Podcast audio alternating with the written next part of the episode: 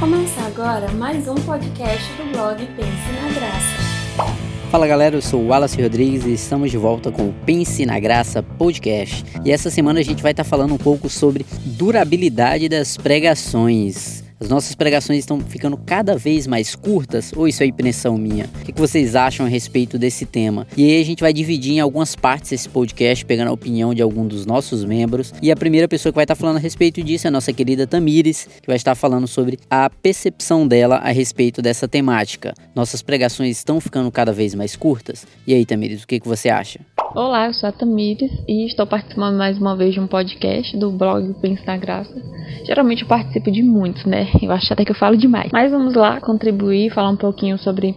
Hoje eu vou falar mais sobre percepção pessoal. Às vezes, quando eu falo de algum posicionamento do ponto de vista profissional, mas eu gostaria de falar um pouco sobre o que eu tenho observado da minha trajetória cristã. É, eu estou muito feliz por estar aqui participando e quero compartilhar com vocês como eu vivencio esse tema e eu vim só para causar discórdia porque eu sou a pessoa fã número um de pregações curtas. As minhas pregações, palestras, geralmente são curtas. Tenho sempre uma, uma estrutura. Quando sabe que sou eu, eu falo assim: ah, ainda bem que o culto vai ser curto hoje, porque é a Tamires que vai pregar. Então, então eu sou a defensora ferrenha do culto curto, da pregação de no máximo 40 minutos. Eu não sei como que, que funciona na, na igreja de alguns colegas. Alguns eu já fui, algumas eu conheço, já fui no, nos cultos da Assembleia, da Batista. Mas eu falo assim, baseado na minha denominação, tá? Tá? O que eu acho que a gente tem uma pregação menor hoje em dia é. Eu acho que nós temos mais coisas sobre o que fazer, né? Nós temos mais recursos, mais coisas pra gente estar tá incrementando a programação e a gente tem hoje o acesso à tecnologia. Então, existem outras coisas para ocupar aquele espaço. Quando você tinha, por exemplo, é, em alguns lugares as pessoas têm que ir para casa mais cedo devido à violência, tem igrejas. Eu fui numa igreja em Teresina, então quando o culto aqui em Marabá estava terminando, começando lá, estava terminando. E aí quando eu fui lá, conversei com as pessoas, eu fui em Teresina no tempo e eles falaram que é porque não é muito bom as pessoas. E eles tinham essa percepção, o bairro era um bairro periférico e nem todo mundo gostava de sair no domingo à noite, tarde de casa por conta dessa questão da violência urbana. Então o culto terminava mais cedo e era um programa mais enxuto. Hoje nós temos a, a iluminação, a energia elétrica que nos permite ficar mais tempo na rua, mas o lugar também que você está influencia. Um culto numa zona urbana, numa zona rural, ele é diferente. Então acho que existem coisas diferentes que acontecem no que faz com que o tamanho da pregação seja diminuído. É porque eu acho assim, do culto curto não, da pregação pontual e objetiva, né? Que tem o que? 40 minutos de duração, 45. Em geral, os meus sermões têm 35 a 40 minutos. Eu acho assim que as pessoas, quando, para mim, é um argumento que não se aplica muito. Quando fala assim, ah, mas você passa uma hora assistindo um filme, é uma hora e meia assistindo uma partida de futebol. Eu, hoje em dia, eu vejo que eu não tenho né, essa paciência toda para assistir. E não é questão de paciência, eu não acho que o meu tempo para ser empregado naquilo ali seja aquilo ali vá me, tipo assim, eu vou assistir, ah não, depois eu olho o resultado do jogo. O que eu gosto muito de fazer, né? Eu vejo a escalação, para mim é fundamental, futebol, por exemplo, então esse argumento não vale para mim quando dizem isso. Ah, você passa uma hora assistindo filme, você passa. É, e eu passo ali uma. Eu vejo a escalação, que é uma coisa que eu gosto de acompanhar, esquema tático, 4-4-3, 3-2-2, 4-4-3. Mas enfim, quando eu assisto o primeiro tempo, vejo como que tá o jogo, se o time tá bom, se o time tá fraco, se eu vou passar muita raiva, eu saio e vou fazer outra coisa, porque eu não acho que é uma coisa que eu tenho que gastar muito meu tempo. Depois eu vejo o resultado. E o fato de eu assistir ou não não vai influenciar o resultado. Meu time não vai ganhar porque eu parei de assistir ou continuei assistindo. Então, assim, eu não, é, isso não cola pra mim a pessoa dizer isso. Ah, você assiste um filme. Eu tenho muito uma coisa, eu gosto de dorama, mas tem épocas que eu tô numa. Existe uma coisa que a gente chama de ressaca, né? Ressaca daquilo ali. Então eu passo meses, eu assisto um dorama, quando eu vou ver, eu não lembro nem qual foi a última parte. Então para mim também não cola e eu não tô prestando atenção plenamente. Eu tô ali assistindo, eu tô vendo a vida daquele ator, acho a roupa legal, vou lá, tiro uma foto, salvo aquela ideia, vejo uma expressão naquele filme, vou pesquisar alguma coisa histórica que eles citam.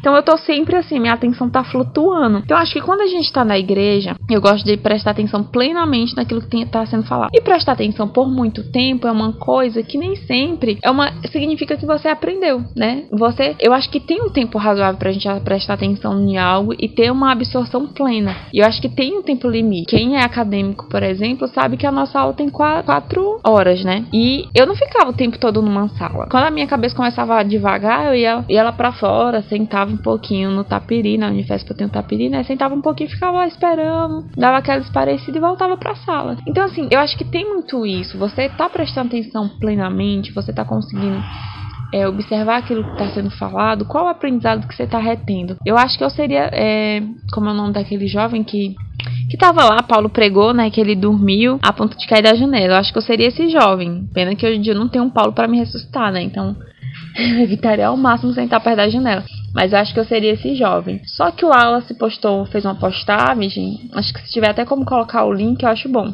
Eu acho que tem, né, Wallace? Você uma vez colocou. Porque me fez refletir, né? Por que, que eu tenho essa dificuldade?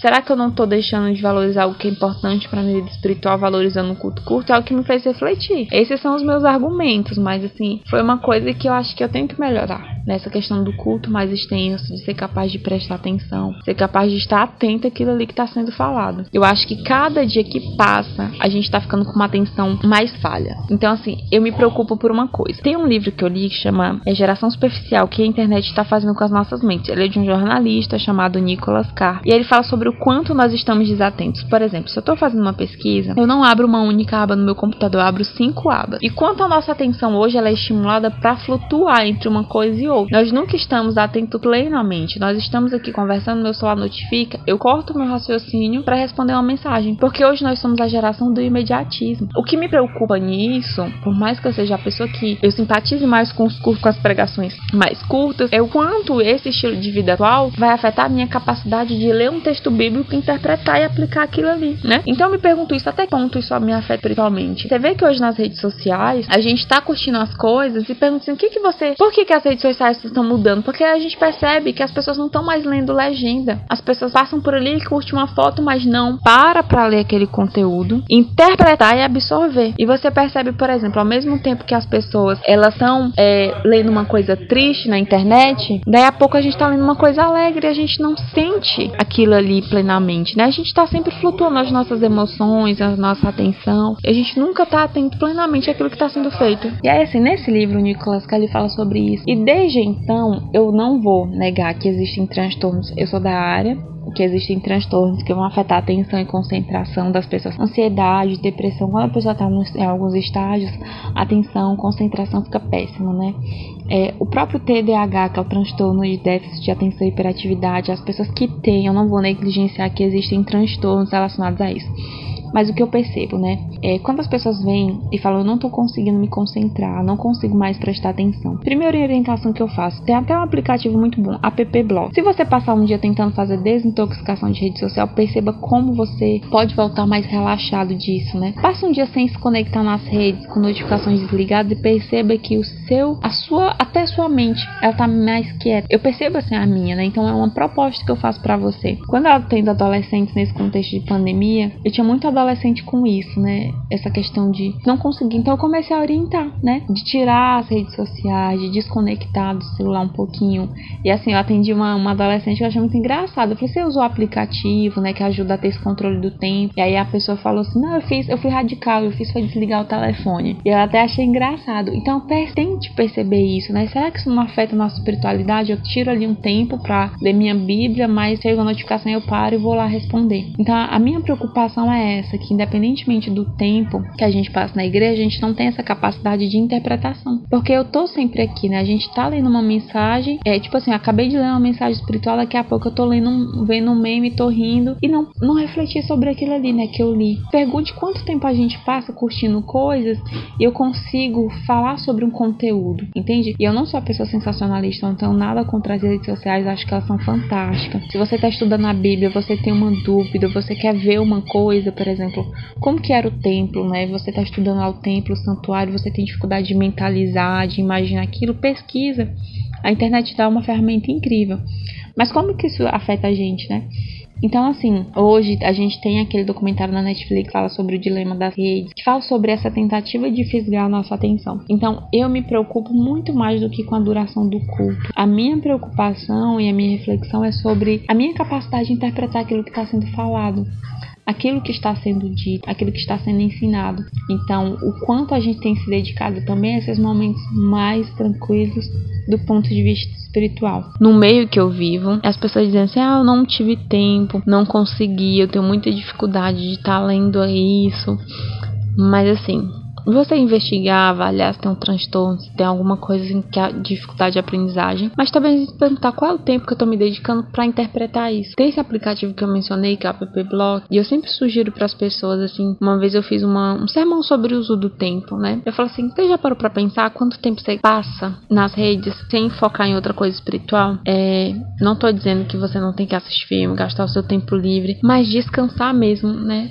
Mas assim, eu, eu, falo sobre isso. Falo assim, se você ler duas páginas por dia, em um mês você vai ter lido 60. Se você lê, por exemplo, cinco páginas, né? Então em um mês você vai ter lido 150. E aí provavelmente você vai ter lido alguns livros de 150 páginas. Você conseguiria ler um livro de 300 páginas em dois meses. Eu vou ser a pessoa que vai defender os cultos mais curtos por isso. Não é só a questão da duração da pregação, é a qualidade da absorção de quem está escutando aquela pregação. Então, quanto a gente está sendo ensinado, nós estamos sendo desenvolvidos do ponto de vista mesmo de desenvolvimento cerebral, porque o nosso cérebro se adapta com aquilo ali, a desenvolver a nossa atenção sobre aquilo que está sendo feito. E aí eu falo sobre isso porque assim, acho que foi 2020, né? Acho que foi 2020, eu vou pedir pro Alice colocar o link. Veio uma notícia de que a geração digital, né, pela primeira vez, depois de muitos anos estudando QI, os filhos têm o QI inferior ao dos pais. E aí é uma questão, um conceito problemático, eu sei que tem várias questões, mas ainda assim, né, por que que